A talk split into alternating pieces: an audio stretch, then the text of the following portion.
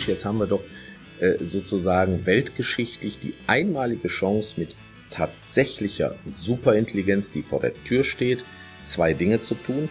Da, wo sie da ist, sie vernünftig und menschengerecht einzusetzen, den Menschen nicht zu ersetzen, sondern zu ergänzen und so weiter. Diese ganzen äh, Überschriften, das auch wirklich zu tun. Und zweitens, keine intrinsische Intelligenzform zuzulassen, also quasi künstliche Personen. Ich würde das weltweit verbieten und unter harte Strafe stellen. Also wer trägt die Daten zusammen, um unsere Strom- und Energienetze mal ordentlich zu organisieren? Ja, wer, wer macht das? Kein Mensch. Ne, das macht eine KI, das wird auch gar nicht anders gehen. Ne? So, aber ob ich eine KI haben möchte, um mich zu entscheiden, ob Christoph mein Freund wird, das weiß ich eben nicht. Das möchte ich schon selbst machen. Ich möchte meine eigenen kleinen Geschichten in meinem Leben noch selber schreiben können. Herzlich willkommen beim Podcast Digital Sense Maker. Mein Name ist Christoph Holz und wir beschäftigen uns hier mit dem Sinn und dem Unsinn der Digitalisierung und insbesondere künstlicher Intelligenz. Äh, Digitalisierung ersetzt ja zuerst einmal alles, was langweilig, gefährlich und mühsam ist, also Tätigkeiten, die sowieso nicht für Menschen geeignet sind. Wenn nun alles Unmenschliche digitalisiert ist, ist das, was übrig bleibt, der Mensch. Vielleicht noch Kreativität, Empathie, Verantwortung oder eben nichts. Das wird sich erst herausstellen. Wir leben im Zeitalter der Machbarkeit. Also wir fragen uns ja, was kann ich tun? Genauso wichtig ist aber auch die zentrale Frage der Ethik, was soll ich tun? Wie können wir jetzt KI nutzen, ohne uns selber zu verlieren? Ja, oder ist der Mensch durch KI reproduzierbar geworden, vielleicht ersetzbar? Mein heutiger Gast ist Stefan Heinemann. Er ist Philosoph und Theologe, Professor für Wirtschaftsethik an der FOM Hochschule und Sprecher der Ethik-Ellipse Smart Hospital in der Universitätsmedizin Essen. Stefan, herzlich willkommen. Hallo Christoph, vielen Dank für die Einladung. Ja, ähm, hast du schon deinen eigenen Chatbot äh, trainiert, der dann alles weiß, was du weißt und für dich Vorlesungen halten wird? Also der AI-Disclaimer, hier spreche ich selber, Stefan Heinemann, natürliche Person, Person. Ich bin geboren worden im September des Jahres 1969 und zu einem Zeitpunkt, den ich nicht kenne, auch sterben. Und ähm, tatsächlich ist äh, auch für mich, also ein Theologe, denkt man ja, kennt sich mit der Kategorie der Verführung etwas aus. Ähm, bin natürlich äh, nicht nur beeindruckt, sondern auch durchaus verführt von den Möglichkeiten. Also ähm, natürlich, ich schreibe viel, ich gelegentlich hoffe ich zumindest, denke ich auch, vor allem besser, bevor ich schreibe und äh, oft kommt da eben Zeitdruck auf.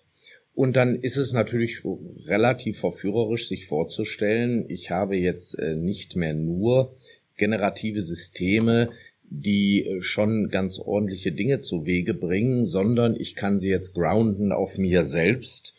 Ähm, ich habe das auch schon probiert, habe einfach ein System auf dem trainiert, was ich selber zu bieten hatte, mit äh, teilweise eigenwilligen, teilweise echt guten Ergebnissen. Die Eigenwilligen sind aber wahrscheinlich nur der eigenen Limitation geschuldet. Und ähm, da, da liegt es halt nahe zu sagen, na ja, also bevor ich mir dann die Nacht um die Ohren schlage für den nächsten Artikel, äh, lasse ich den quasi durch mein virtuelles Selbst schreiben. Und da könnte man sich ja noch beruhigen und sagen, na ja, es ist ja zumindest irgendwie ein, ein Teil von mir, von meiner bisherigen Arbeit, die sozusagen als Grundlage dient. Naja, ne, und dann, wenn Sie mit HeyGen, das auch ohne, dass ich das große Paket für 59 Dollar im Monat schon habe, selbst mit dem kleinen ersten, also ohne Feintuning kann man eben in ein paar Minuten Ergebnisse erzielen. Die sind einigermaßen beeindruckend und dass das dann noch sozusagen in Echtzeit funktioniert, in direkter Ansprache, ist ja genau das, was einerseits fasziniert, auf der anderen Seite aber auch ähm, vielleicht, du hast das zu Beginn gesagt, ne, dass man das, was da vielleicht mühselig ist und auch ein bisschen langweilig, das lässt man die Maschinen erledigen. Naja, vielleicht sind wir Menschen ja auch langweilig und mühselig. Und darüber sollte man nachdenken, bevor man sozusagen ähm, äh, weiter agiert. Ähm, also ich habe mich bis jetzt nicht ersetzt. Ich lege Wert darauf, dass alles, was ich sage, von mir ist und alles, was ich schreibe, auch inklusive aller äh, Fehler, die manchmal so groß sind, dass sie nicht mehr nur Petitessen genannt werden können, inklusive aller Verstelltheiten. Niemand versteht mich wirklich. Aber damit muss ich dann leben oder versuchen, es besser auszudrücken, ähm, adressatengerechter und mit all diesen Dingen. Nichtsdestotrotz bin ich ja ähm, total AI-friendly. Und zwar nicht nur als äh, sozusagen alter Science-Fiction-Fan. Ich habe Videogames gemacht. Ich bin zwar nur ein Low-Coder, aber ich verstehe das schon ein bisschen. GitHub und, und, und, und Hugging Face. Aber ähm, weil natürlich die Probleme, die wir im 21. Jahrhundert äh, uns selbst größtenteils aufgebürdet haben, nicht jeder in gleichem Maße, aber doch wir als Ganzes wahrscheinlich nicht mehr ohne entsprechende Technologien werden lösbar sein. Und abgesehen davon, ich kann das nicht für alle Industrien bewerten, aber zumindest äh, vielleicht für die Musik oder auch für die Versorgung mit Energie macht es schon wirklich eminenten Sinn. Ne? Also das wird man wohl sagen dürfen. Ne? So und ähm, also jetzt, wie weit will man es treiben? Äh, du hast dieses äh, Wort des Ersetzens schon benutzt. Also ich erlebe das immer wieder in den täglichen Diskussionen dazu, dass mir Menschen sagen aus der aus dem Professional Life, aber auch äh, Jugendliche, ganz gemischt, meine eigene Mutter mit über 80, naja, der Mensch wäre ja immer noch kreativ, er wäre empathisch und das könnte man nicht ersetzen. Naja, dazu kann man nur sagen, nein, man kann, ganz offensichtlich. Man soll nicht. Das ist die zweite Frage nach der Ethik, aber wenn wir beim Deskriptiven bleiben, man kann. Also es will mir ja keiner sagen, dass von hunderttausenden medizinischen Kollegen alle gleich empathisch sind. Natürlich ist das nicht so. Oder von Professorinnen und Professoren oder ne, wir alle haben unsere Stärken und Schwächen. Und auch mir würde wahrscheinlich bei manchem Gespräch eine Gesichtserkennung, die mir Hinweise gibt, was der andere wohl fühlen mag, helfen, weil ich es vielleicht gerade mal nicht verstehe. Aber vielleicht wäre es trotzdem nicht richtig. Aber das ist eine andere Diskussion. Auch wissen wir nach neuesten, äh, nach neuesten, aus meiner Sicht auch ganz validen Forschungen, dass wir ähm, tatsächlich zu erwarten haben, beispielsweise, dass auch Entdeckungen möglich werden. Also wir haben jetzt gerade einen neues, einen neuen Nature-Artikel über sozusagen mathematische Entdeckung, die Large Language Models in einem gewissen Umfang vielleicht machen können. Also da, wo wir sagen, naja, die, die können das alles quasi mimikrieren, aber es ist doch nicht wirklich kreativ im Wortsinne. Ja, das ist, äh, da, da bin ich mir halt gar nicht so sicher. Ne? Also ich befürchte, uns steht die dritte große Kränkung bevor. Ne? Erst erzählte uns Darwin, wir stammen vom Affen ab. Dann erzählte uns Freud, ach Gott, ich will es gar nicht zitieren. Und jetzt kommt auch noch die AI und sagt uns, na ja, also mit der Intelligenz, schnell wie langsam Kahneman, das könnt ihr eigentlich abhaken und mit der Empathie möglicherweise auch. Was euch bleibt, ist die Innenseite. Und die ist ja bei Menschen manchmal auch so, dass man sich wünscht, ein sehr mächtiger Algorithmus hat sie vielleicht besser nicht. Also in der Zählweise würde ich sogar von der vierten Kränkung sprechen. Da gab es ja noch den Kopernikus, ja, der uns doch glatt mitgeteilt hat, wir sind nicht im Mittelpunkt des Universums. Eine große Beleidigung. Und jetzt als vierte Kränkung, vielleicht braucht es uns selber gar nicht. Ich bleibe aber noch kurz bei der Theologie. Du hast also deine, äh, deine eigene KI äh, trainiert, die wird ähm, vielleicht sogar in Zukunft mithören. Die wird äh, Gespräche protokollieren, wenn du das erlaubst. Die wird vielleicht eine Menge von dir lernen, all deine Äußerungen, alles, was du in Videos jemals gesagt hast. Ja, dann wirst du am Ende unsterblich sein, oder? Das heißt, man wird mit dir auch sprechen können, wenn es dich selber in deiner materiellen Form nicht mehr gibt. Ja, also ähm, es ist so, äh, erstmal, das ist natürlich richtig, sozusagen die, die Liste der Kränkungen wäre viel länger. Ne? Also natürlich die kosmologische Kränkung, das ist äh, richtig. Äh, soziobiologische Kränkungen, also Wilson. Also man kann sich da alles Mögliche vorstellen an Kränkungen. Wir haben also eine Kränkungsgeschichte. Und die größte aller Kränkungen ist doch wahrscheinlich die unserer Endlichkeit. Und das ist ja das Zentralthema der Theologie, im Endlichen das Unendliche anzunehmen, ohne ihm gleichzeitig die eigene Endlichkeit übersteigend nachzueifern. Also als Theologe wird man das so Grenze zwischen Schöpfung und Geschöpf vielleicht nennen. So und natürlich ähm, ist da immer irgendwie, also nicht zu allen Zeiten war das so in der Menschheitsgeschichte, aber doch schon in der Spätmoderne das Faszinosum, dass sozusagen die Mortalität ist ja bei Menschen 100 Prozent, also das wissen wir, wir werden alle sterben. Ähm, wenn man dran glaubt, wie ich jetzt, denkt man, einer hat mal gezeigt, dass das nicht sein muss, aber der war jetzt auch Gottes Sohn. Also wir selber sterben zunächst mal, biologisch äh, wird wohl das Ende unabsehbar sein. Jetzt kann man sich äh, physikalische Gedanken machen. Energie, Erhaltung, Thermodynamik, das ist bestimmt auch alles ganz richtig. Aber äh, zumindest kann ich nachvollziehen, dass man sich denkt, na ja, Science Fiction wird wahr.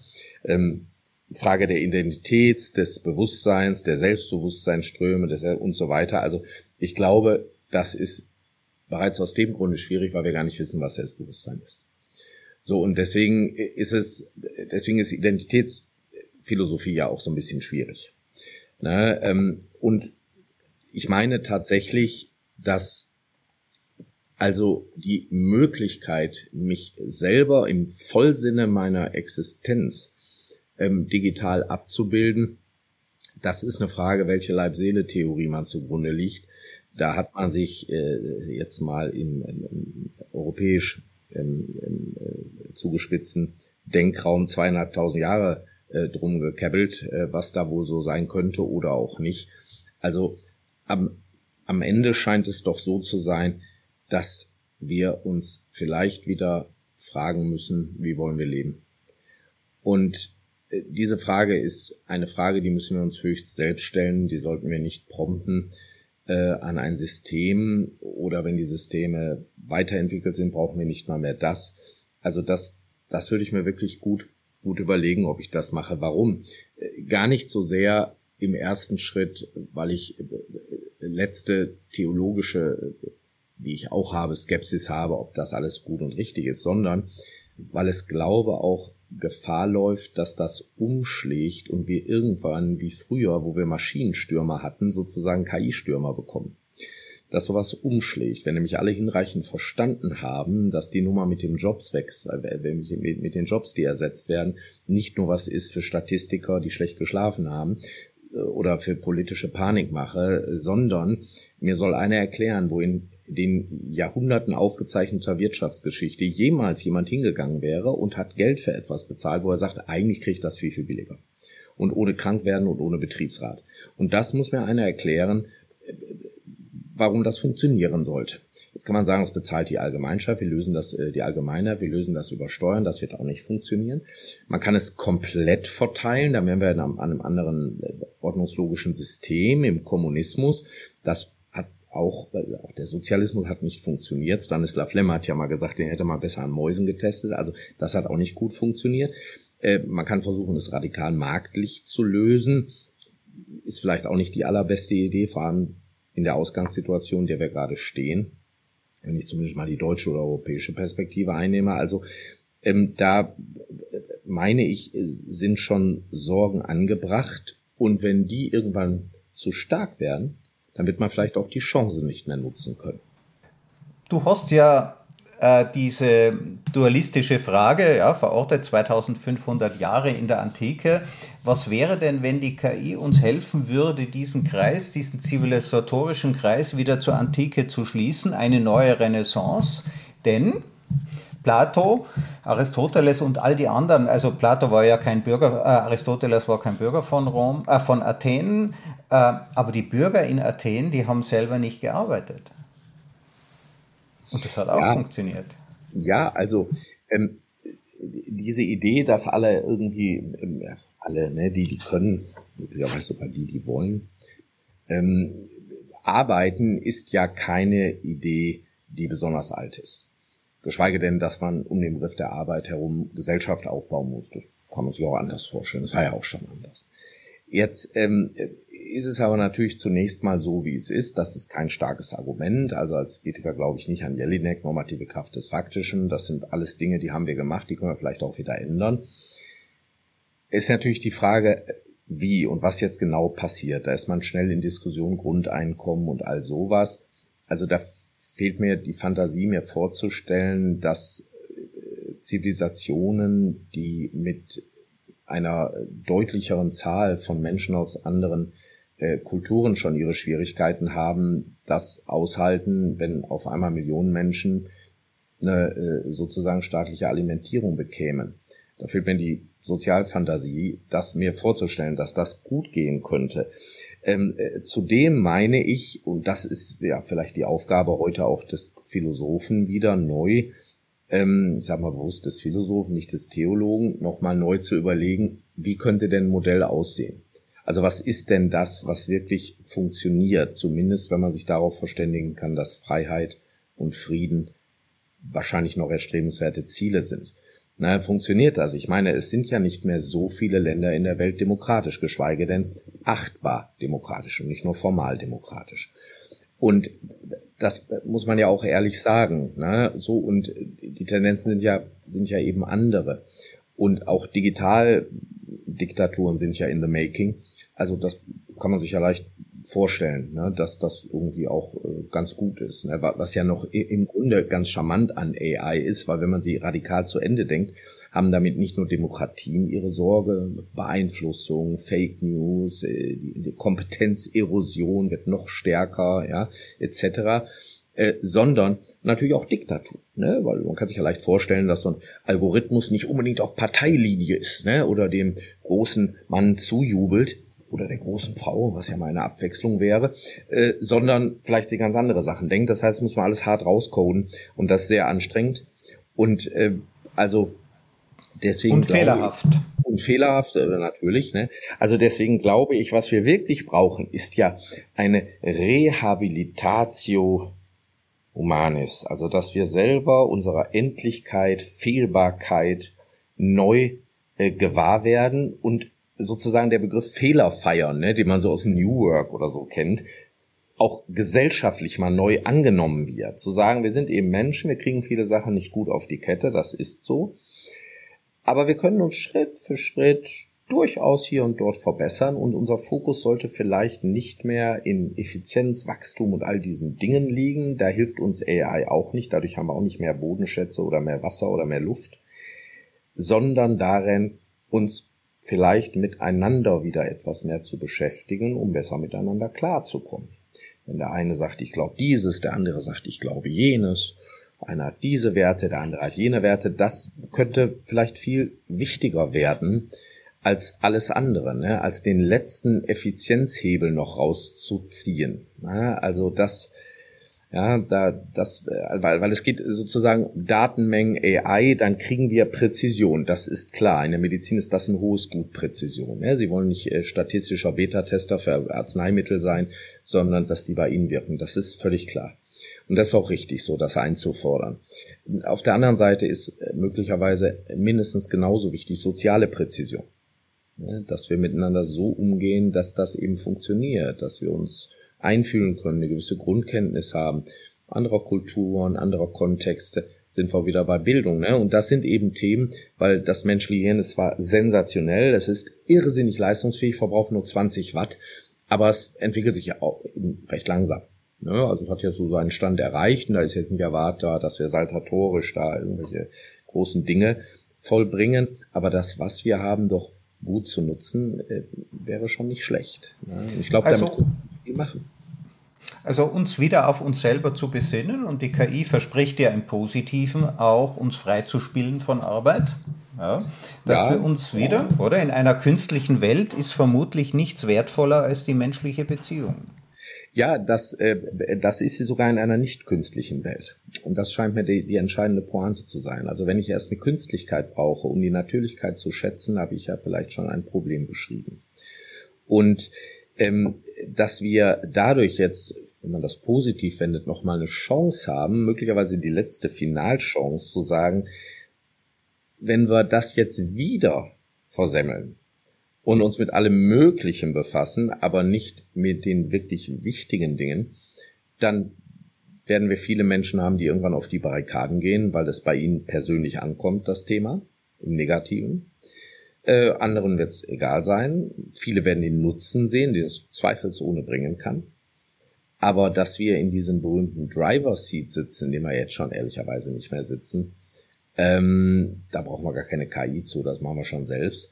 Ähm, das ist ja die eigentliche Aufgabe, ne? so das, das hinzubekommen, zu sagen, Mensch, jetzt haben wir doch äh, sozusagen weltgeschichtlich die einmalige Chance mit tatsächlicher Superintelligenz, die vor der Tür steht, zwei Dinge zu tun. Da, wo sie da ist, sie vernünftig und menschengerecht einzusetzen, den Menschen nicht zu ersetzen, sondern zu ergänzen und so weiter, diese ganzen äh, Überschriften, das auch wirklich zu tun.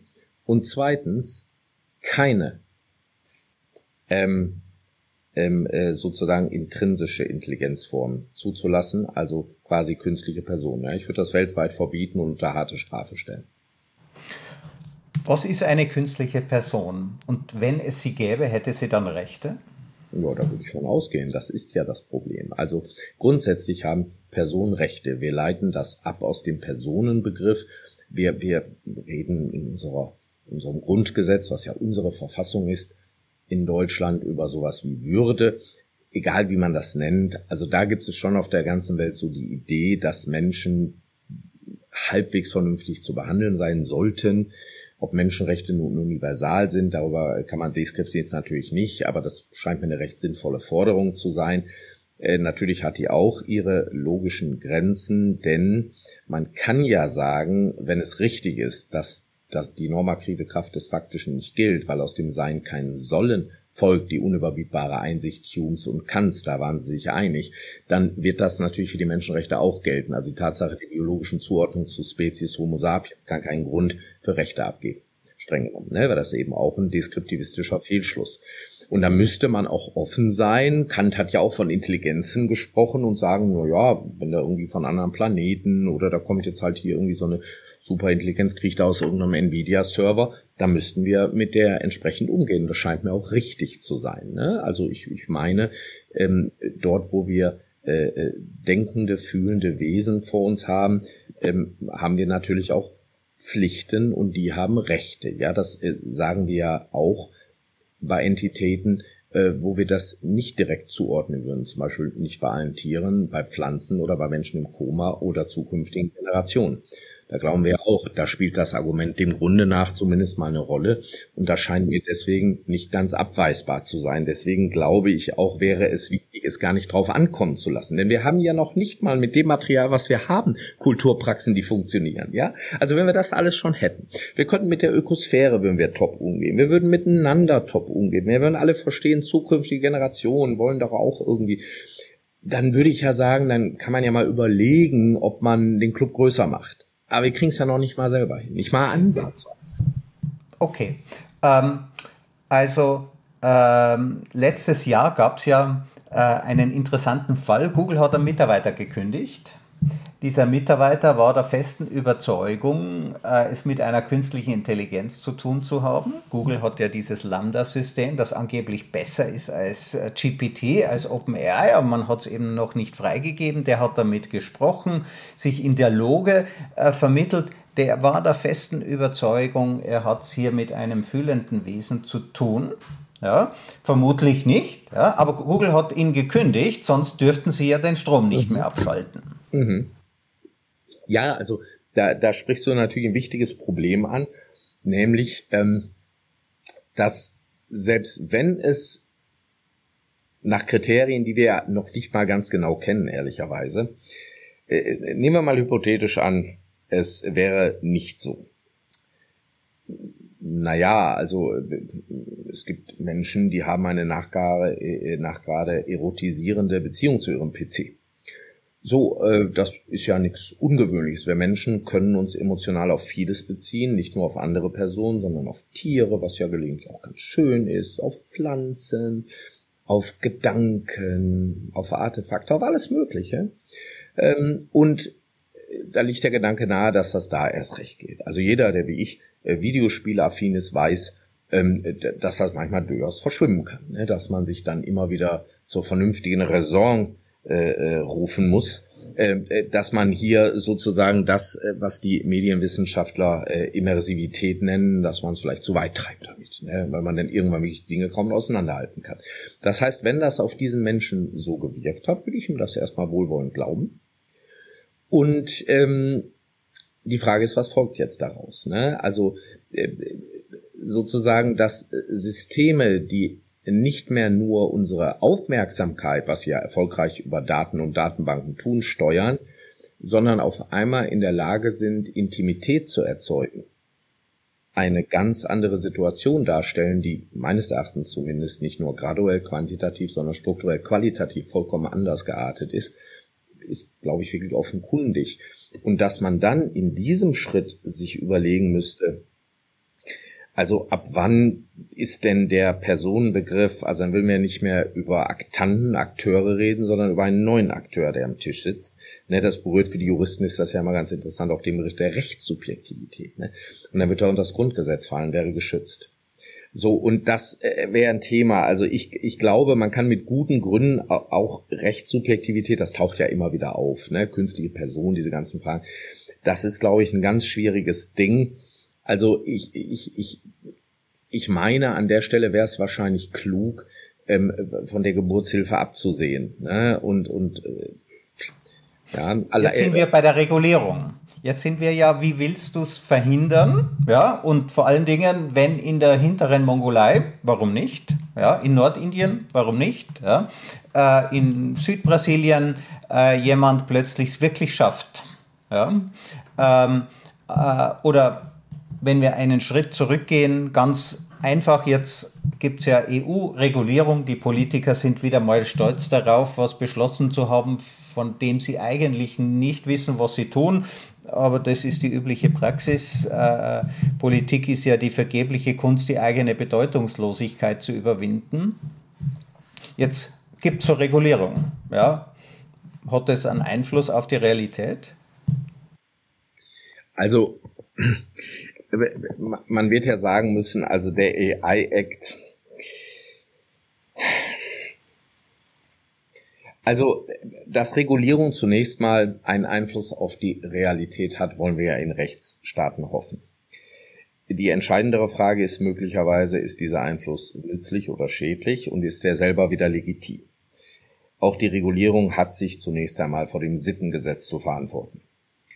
Denn es ist ja nicht a priori ausgemacht, dass diese Gesetze im Sinne des positiven Rechts, die halt im Gesetzbuch stehen, ne, äh, in irgendeiner Weise gut sind. Ja, es gab auch Hitlers Rassengesetze und Stalins Arbeitsgesetze und da würde man nicht davon sprechen, dass es gut. Ne? Genauso wenig wie der Begriff der Integrität leer bleibt, wenn er sich nicht auf etwas bezieht, was wirklich gut ist im ethischen Sinne. Ne? Also wir würden ja nicht sagen, äh, bloß weil irgendwelche Diktatoren sagen, sie machen dies, das, solches und machen dann wirklich Massenmorde, da wird ja keiner sagen, das war ein integrer Diktator, der tut ja, was er sagt. Ne? Der würde sagen, um Gottes Willen, das sind schlimmste Verbrechen. So soll es in keinem Fall sein. Und zwar in keiner möglichen Welt. Und wenn man äh, zumindest gewisse Dinge vollständig ausschließen möchte, hat man die Möglichkeiten einer relativistischen Ethik verlassen und ist eher einer kognitivistischen Ethik, die an sowas wie objektive Werte glaubt. Und das ist Was ist da der Unterschied? Erzähl uns ganz kurz bitte die relativistische Position und, und die objektivistische Position. Oder kognitive. Ja, also die Kogn Grundidee ja. ist eigentlich ähm, die Frage, ob es sowas wie letzte Gründe geben kann für ethische Sätze. Ne? So, also, äh, wenn ich einen ethischen Satz formuliere, meinetwegen, du sollst nicht töten oder sowas, dann sind das ja in der Regel Sollensforderungen, die mit einer gewissen Kraft auf uns zukommen und auch eine Erwartung formulieren, dass man es denn so täte. Und ich kann ja Sätze formulieren, Kant hat das ja unterschieden, sozusagen hypothetische Imperative. Wenn du A willst, musst du eben B machen. Ne, das ist das, was, wenn man Management studiert, lernt man das. Das sind Zielerreichungstechniken. Ne, wenn ich dahin will, muss ich eben das machen. So, und äh, in den Naturwissenschaften, die anders sind, weil sie eben einem klaren Kausalschema folgen, ähm, ist das sowieso ohnehin klar. Das funktioniert auch nicht immer, aber das liegt ja nicht an den Naturgesetzen, sondern ein Experiment schief geht oder irgendwie sowas. Ähm, wenn ich aber sage, du sollst A oder B ist ein Wert oder irgendwie so etwas, dann scheint es sich äh, nicht mehr um hypothetische Imperative, sondern wie Kant es eben formuliert, um kategorische Imperative zu handeln. Das Problem dabei ist ein bisschen, wenn er kategorisch ist, ähm, äh, ist äh, sozusagen keine Ausnahme mehr denkbar. Ja, er ist sozusagen zu lösgelöst von der empirischen Welt. Im ersten Fall tu B, wenn du A willst, oder andersrum ist egal. Äh, dann äh, sind das ja empirische Sachverhalte, die du irgendwie brauchst, um weiterzukommen.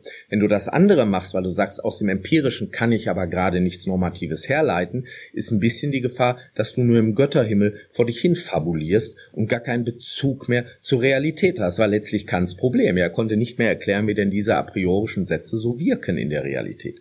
Und beides zusammenzudenken, ja, man könnte das mit Vittorio Hösle implikative Imperative nennen, also zu sagen, es ist eben nicht eine Frage deiner subjektiven Idee, ob du jetzt A wollen sollst oder auch andere A wollen, dies oder das, sondern dann, wenn es geboten ist und wirklich objektiv möglich, nicht subjektiv, ob du Lust hast, objektiv möglich, dann musst du es auch tun.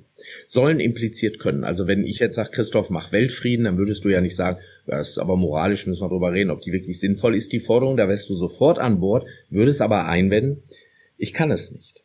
Und deswegen ist auch keine moralisch sinnvolle Forderung.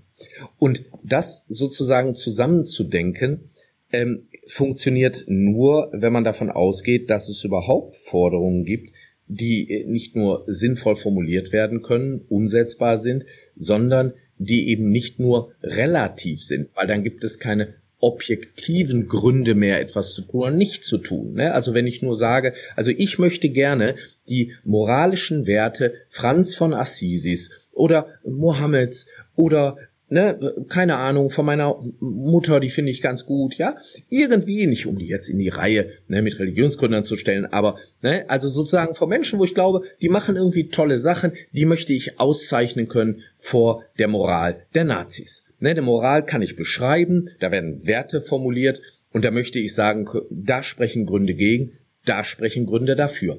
Wenn ich diese Begründung gar nicht brauche, weil sich alle einer Meinung sind, weil alle sowieso irgendwie ein gutes Herz haben und das so fühlen, dann ist das ja fein.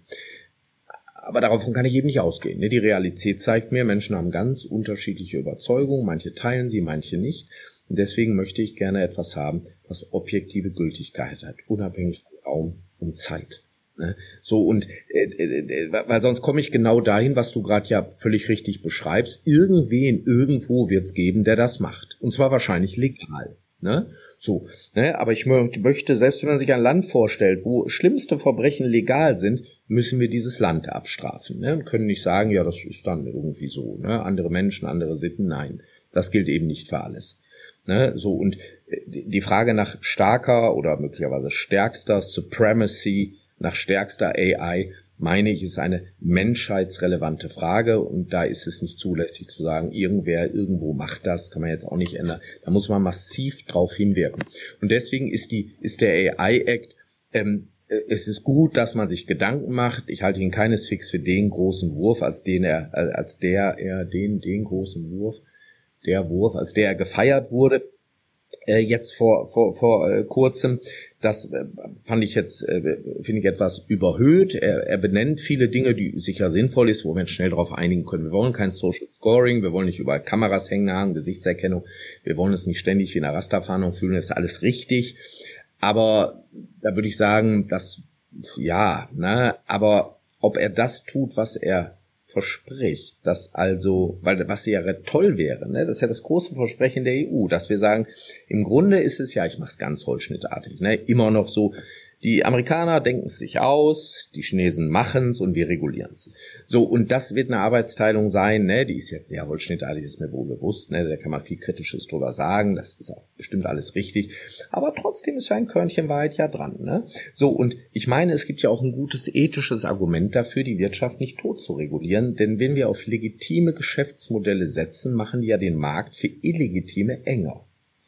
Ne, das scheint mir ein ganz kluges Argument zu sein. Ja, ja jetzt wird man ja. sagen, na ja, aber hm, wer das da ausnutzt, denn ja, also Regulierung zu umlaufen ist jetzt ja was, das können sich gerade große Firmen leisten. Deswegen ist es ein nach gerade ein Bubenstück des strategischen Managements, wenn die großen AI-Companies seit eh und je, muss man fast sagen, sagen, wir brauchen harte Regulierung, weil sie wissen, mit diesen Barmitteln ist es eben möglich, sich Wege einzukaufen, damit umzugehen. Das kann der Mittelständler nicht. Also Regulierung ist ja bekanntlich die Gestaltung der Zukunft durch Wettbewerbsnachteile für die Konkurrenz. Ja. Und jetzt sind wir schon bei OpenAI und wir haben dort einen, ähm, wie soll ich sagen, einen Kampf der Giganten erlebt, der genau auf, diesen, auf diesem Wertekonflikt beruht. Ja, da gibt es einerseits den Sam Altman, der sagt, wir müssen schneller sein wie die Bösewichte. Wir müssen die Probleme lösen, bevor die anderen überhaupt auf diese Idee kommen, die zu lösen. Ja? ja? Er sagt, niemand kann ihn ausbeschleunigen, no one ja. is going to out-accelerate me. Und dann gab es ja. den Ilias Sutzcover, den niemand kannte, ja, der eigentliche Mastermind hinter äh, ChatGPT, diesen ersten Versionen. Und das ist ein Long-Termist. Ja? Der sagt, auf lange Sicht brauchen wir das größte Gut und wir müssen jetzt die entsprechenden Maßnahmen implementieren, aber nicht gegen Überwachung oder Manipulation oder Arbeitslosigkeit, wie der AI-Act, nein, äh, der sagt, äh, der fürchtet sich als ehemaliger Sowjetbürger vor der immerwährenden Diktatur durch die künstliche Intelligenz. Und das ist doch auch eine spannende Frage. Warum sollte jemand sich der KI bedienen, um andere Menschen zu unterdrücken? Wenn man mit dem gleichen Geld doch ein viel besseres, äh, freudvolleres Leben führen könnte. Ja, ist es nicht so, dass die moderne Welt äh, das Preis-Leistungs-Verhältnis von Unterdrückung ruiniert hat? naja, also also zunächst mal ist es ja völlig, äh, völlig richtig, äh, äh, nicht nur sorgenvoll oder hoffnungsfroh Richtung immer stärkerer KI zu schauen, sondern auch mal zu schauen, was können wir damit tun. Denn klar ist, dass Technik natürlich Ambivalenz bewährt ist, könnte man sagen. Ne? Sie ist anthropologisches Grundmomentum des Menschen. Wir sind, was wir sind, auch durch Technik und aus ihr, aber wir sind nicht identisch damit. Und äh, äh man merkt das ja ganz klar, dass sozusagen, äh, also je mehr uns die Technik über unsere eigene Leibnatur vermeintlich erhebt, desto mehr bindet sie uns sozusagen unheilvoll gleichzeitig an sie zurück. Handysucht. Ne? Also können ganz viele Sachen machen mit Technologie, aber irgendwie werden wir dann süchtig und kriegen Probleme. So. Und ähm, da kommt man auch etwas schwer raus. Eine Möglichkeit ist natürlich bei Design, Ethics by Design, also Technikgestaltung, Technikfolgeabschätzung, dann macht das Sinn. Ne? Denn wenn man sagt, mit einem Hammer kann ich einen Nagel in die Wand schlagen, ein tolles Kunstwerk aufhängen oder einen Menschen erschlagen, dann ist damit sicherlich einerseits etwas Richtiges beschrieben. Andererseits muss man davor warnen, Technik grundsätzlich neutral ähm, zu sehen, denn das ist sie nicht. Zumindest ist nicht jede Form von Technik. Ne? Und ähm, wenn ähm, sozusagen, ich bin jetzt etwas begriffsunscharf, Technik, Technologie, aber wenn ich natürlich zunächst mal annehmen darf, dass Technik ähm, unsere Gesellschaft und auch mich selber präfiguriert, das ist mal das eine und zweitens annehmen darf, dass das, was wir gerade sehen, ja ein Autonomie-Aspekt ähm, hineinbringt, den wir vorher nie hatten in der Medizin. Äh, das äh, erzähle ich mal gerne dieses Beispiel, weil mir das so augenfällig erscheint. Also ein Stethoskop betreibt ja keine Medizin, eine KI schon, wenn wir sie lassen. Ne? Und früher, als das Stethoskop gab, gab es auch richtig Ärger, weil man gedacht hat, hm, passt das überhaupt zur Profession? Verlernt man es vielleicht mit den Ohren zu tun? Könnte es Ungenauigkeiten geben? Ist es irgendwie Schambewertung? All diese Fragen. Aber am Ende hat man gesagt, es ist doch irgendwie eine gute Geschichte, genau wie heute kaum ein Mediziner der Praxis des Abschmeckens des Patientenurins zur äh, Diabetes-Test äh, äh, äh, nachweint. Ne? Da sagt man, das ist gut, dass wir das nicht mehr machen müssen, das ist für alle nicht, nicht so nett, das ist auch nicht besonders präzise. So, also haben wir da viele Fortschritte, aber wir hatten damals eben nicht die Situation, dass man gesagt hätte, es gibt jetzt einen Arzt-Patient, also gemeint sind immer alle Geschlechter, wenn ich die männliche Form benutze, ein Arzt-Patient-Verhältnis, sondern Arzt-Patient-Stethoskop-Verhältnis, hätte ja niemand gesagt. Aber wir haben eben möglicherweise ein Arzt-Patient-Algorithmus-Verhältnis. Also haben wir über die, auf die Gesamtgesellschaft übertragen möglicherweise ein Mensch, Mensch, Algorithmus, Mensch, Algorithmus, Algorithmus, Mensch. Also da passiert offenbar etwas. Und ich habe das Gefühl, ich brauche eben gar nicht auf diesen quasi johannäisch-apokalyptischen Moment zu warten. Der ist möglicherweise viel näher oder schon da. Präsentisch, ne? wie wir so sagen in der Theologie. Er ist schon da. Weil äh, ich brauche eben nicht eine äh, mega Riesenintelligenz, die vor einem ganz bösen Menschen irgendwo hingelenkt wird. Es reicht wahrscheinlich schon, wenn wir alle völlig gedankenlos die falschen Apps nutzen und die falschen Anwendungen nutzen. Wahrscheinlich reicht das schon.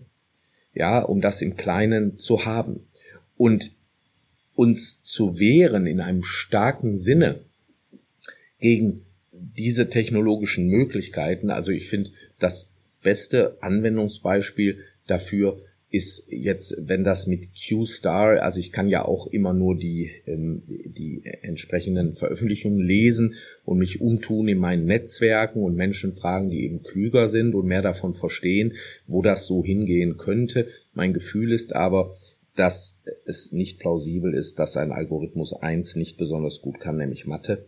Und äh, deswegen ist das absehbar, dass eben sozusagen das äh, äh, wie nennt das Harari, das Betriebssystem des Menschen geknackt ist, ne? mit der Sprache, über die wir uns koordinieren, mit den Geschichten, die wir erzählen, das hat er ganz schön beschrieben. Und auf der anderen Seite jetzt eben auch noch die mathematische Denke dazu kommt, aber nicht auf Taschenrechnerniveau, dann ist die Wahrscheinlichkeit, dass auch polynominale, also überkomplexe Probleme gelöst werden können, ziemlich groß. Und der schönste Anwendungsfall ist Kryptographie. Also eine Welt ohne Geheimnisse. Ne? Und das, äh, glaube ich, da sind wir nicht darauf vorbereitet. Da ist auch Regulierung nicht darauf vorbereitet. Und das äh, wäre, glaube ich, etwas, also ne, Privatheit ist ein wichtiger Wert, aber es ist nicht der einzige.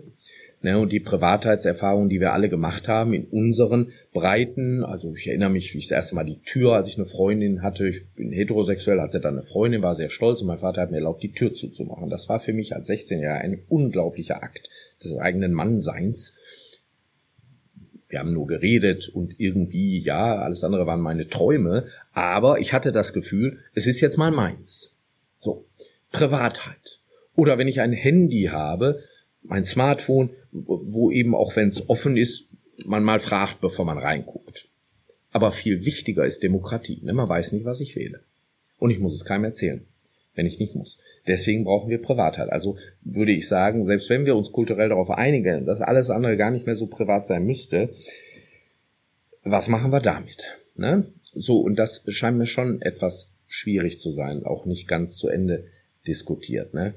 Inso, insofern kann ich sozusagen auch äh, diese, äh, ich weiß, bin mir gar nicht sicher, ob es eine Scharade ist oder doch, woher soll ich es auch wissen im Detail, was bei OpenAI passiert ist. Aber eins zeigt es. Es zeigt, glaube ich, wenn man das auch später mal aufarbeiten wird, wie etwas, was beginnt als Idee und Non-Profit und am Ende zu For-Profit werden soll mit einem Cap Return, aber vom Haken dran, ne, da wird man schon Wege finden, ähm, mit 90 Milliarden plus Unternehmenswert dass da eben Dinge entstehen, Dynamiken entstehen, die wahrscheinlich wirklich für die handelnden Personen auch schwierig sind. Ne? Ich versuche dann immer, mich so gut wie ich das kann, in so einen Menschen, sagen wir mal, den Sam Altman hineinzuversetzen, sagen, mein Gott, so ein junger Bursche. Wenn er, was ich mir wünsche, für ihn, für ihn selber und für uns alle, auch eine Seele hat mit guten Anteilen, wovon ich mal ausgehe, dann wird das ganz schön viel zu tragen sein. Ich möchte das nicht tragen ja, welchen Einfluss machst du wo geltend, was, das ist nicht eben, eben trivial, ne? So, und ähm, natürlich gibt es Gegenbewegungen, Open, ja, es gibt ja noch äh, Leute, die seit langem immer wieder anmahnen, wir müssten die Systeme offen stellen, also nicht closed, sondern Open Source. Ähm, da äh, spricht ja viel durch. Äh, für in der Medizin haben wir die Diskussion auch immer wieder. Mein Kollege Bart Witte streitet da massiv für seit vielen Jahren. Und ich äh, bin irgendwie sympathisant, aber ich ich, ich sehe eben auch die Dinge, wie sie sind, ja, und ich, also vielleicht ist das jetzt auch eine ganz gute Chance. Wir müssen mal sehen, wie ernst das Meta mit dem Open ist, Lama und so weiter, ne? was da jetzt wirklich passiert. Also äh, äh, das wäre ja toll, weil das könnte ja bedeuten, dass man damit Geld verdienen kann und sinnige Sachen machen. Das muss man aber auch ehrlich sagen, würde bei ganz, ganz vielen angestammten Spielern ganz hart disruptiv einschlagen. Deswegen können die daran kein Interesse haben. Und werden sie auch nicht. Ist ja auch absehbar. Das ist ja wie, wie in der Software oder so. Ja, dass man aus diesem proprietären, komischen Inselkram mal rausgeht. Das ist eben, damit wird Geld, Geld verdient, damit werden Gelder bezahlt. Das äh, wird von heute auf morgen wahrscheinlich nicht ohne weiteres passieren. Ne? Also insofern, ich habe, äh, man kann für die Apokalypse keine Sympathien haben, aber ich, ich kann so Gedanken schon durchaus nachvollziehen, dass man sich da Sorgen macht. Ne? Aber man muss eben auch die Chancen betrachten. Ne? Also wer trägt die Daten zusammen, um unsere Strom- und Energienetze mal ordentlich zu organisieren? Ja, wer, wer, wer macht das? Kein Mensch. Ja, wer trägt die Daten zusammen, um Herrn Heinemanns äh, Krankenversorgung in der Zukunft so zu machen, dass die irgendwie auch zu mir passt? Ne, das macht eine KI. Das wird auch gar nicht anders gehen. Ne? So, aber ob ich eine KI haben möchte, um mich zu entscheiden, ob Christoph mein Freund wird, das weiß ich eben nicht.